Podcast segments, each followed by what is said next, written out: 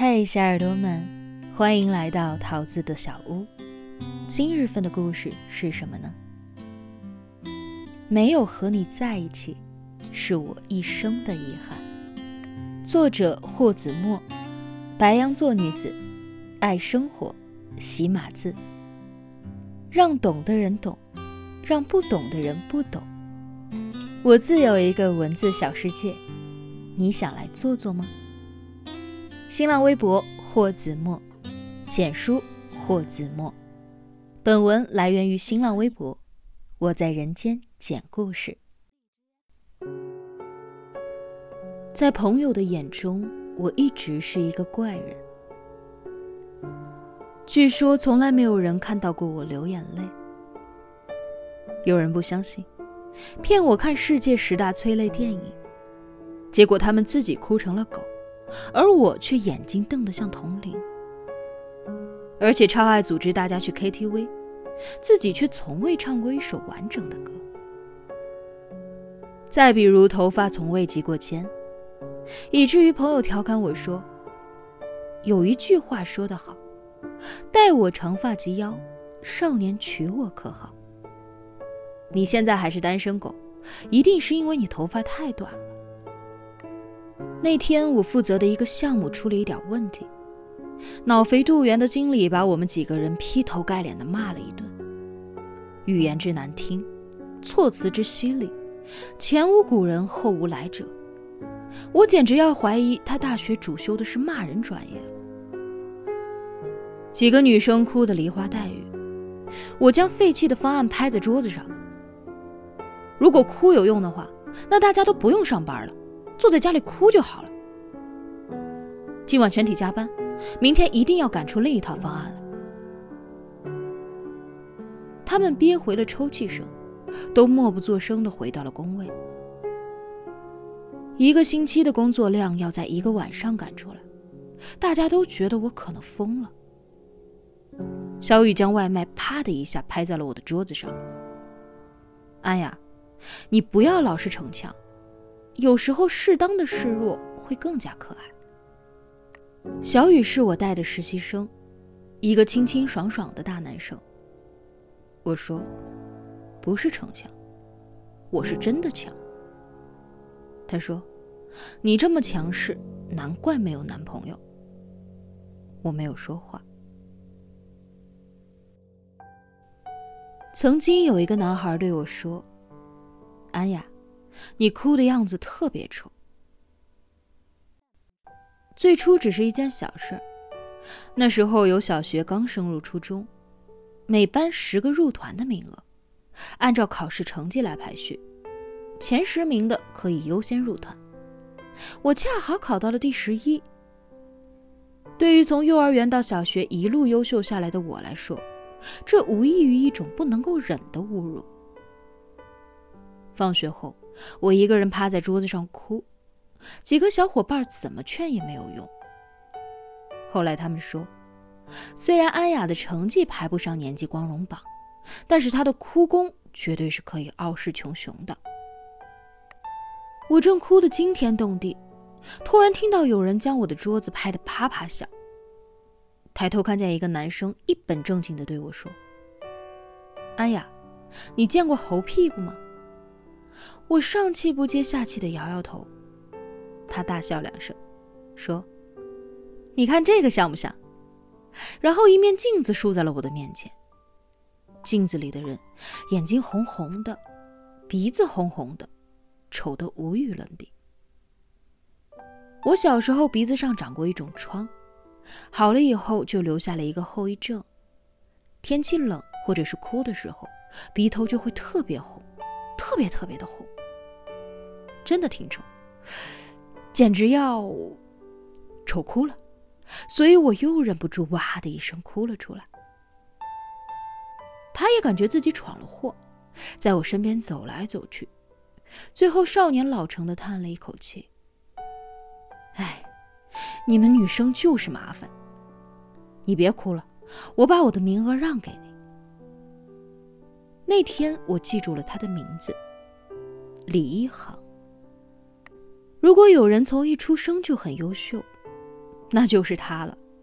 他经常这样说自己，因为他出生的时候有八斤八两，在当时一群五六斤的满脸皱巴的小婴儿当中显得格外强壮。携着这股先天优势，他一直占据着班里的制高点。可是他高高的个子，偏要求老师把他的座位调到我的前面，说是近视看不清。班主任对于他的要求简直就是有求必应。没有办法，谁叫人家是学霸呢？他高高的个子像一座山一样挡在我的面前。每当我看不见黑板的时候，就抬腿踹一下他的凳子，他就弯下腰。再踹一下，他就低下了头。我们前后两桌结成了死党，互相掩护，胡作非为。通常下午第一节课是我的睡觉课，只要我往桌子上一趴，李一航就自觉地挺直腰板掩护我。可是有一次，偏偏碰上了教历史的老太太。她那天大概是心情不好，或者是更年期，具体无从考证。反正随机提问上一章的内容，答不上来就去教室后墙根罚站。那天全班一片肃穆，我正梦游太虚，半梦半醒间听到有人叫我的名字，感觉同桌悄悄地捅我的胳膊，我一个机灵，条件反射的就站了起来。老太太看着我说：“安雅，你来回答一下。”我一脸懵逼。天哪！我甚至连问题都没有听清啊！李一航一直在做一个很怪异的动作，我知道他一定是想提醒我什么，可我就是看不懂。教室后头已经站了好几个同学，我仿佛看见他们在一脸期待的欢迎我加入。毕竟是个女生，我的眼泪在眼圈里打转，眼看就要掉下来了。李一航突然啊的大叫了一声。全班的目光成功的被他吸引，他夸张的指向老师斜后方的墙角，那儿有个大蜘蛛，吓死我了。地上果然趴着一个仿真蜘蛛，全班哄堂大笑。他趁人不备扔过来一个纸条，上面写着苏东坡。那天我并没有机会回答这个问题，因为老师把所有罚站的同学都叫了出去。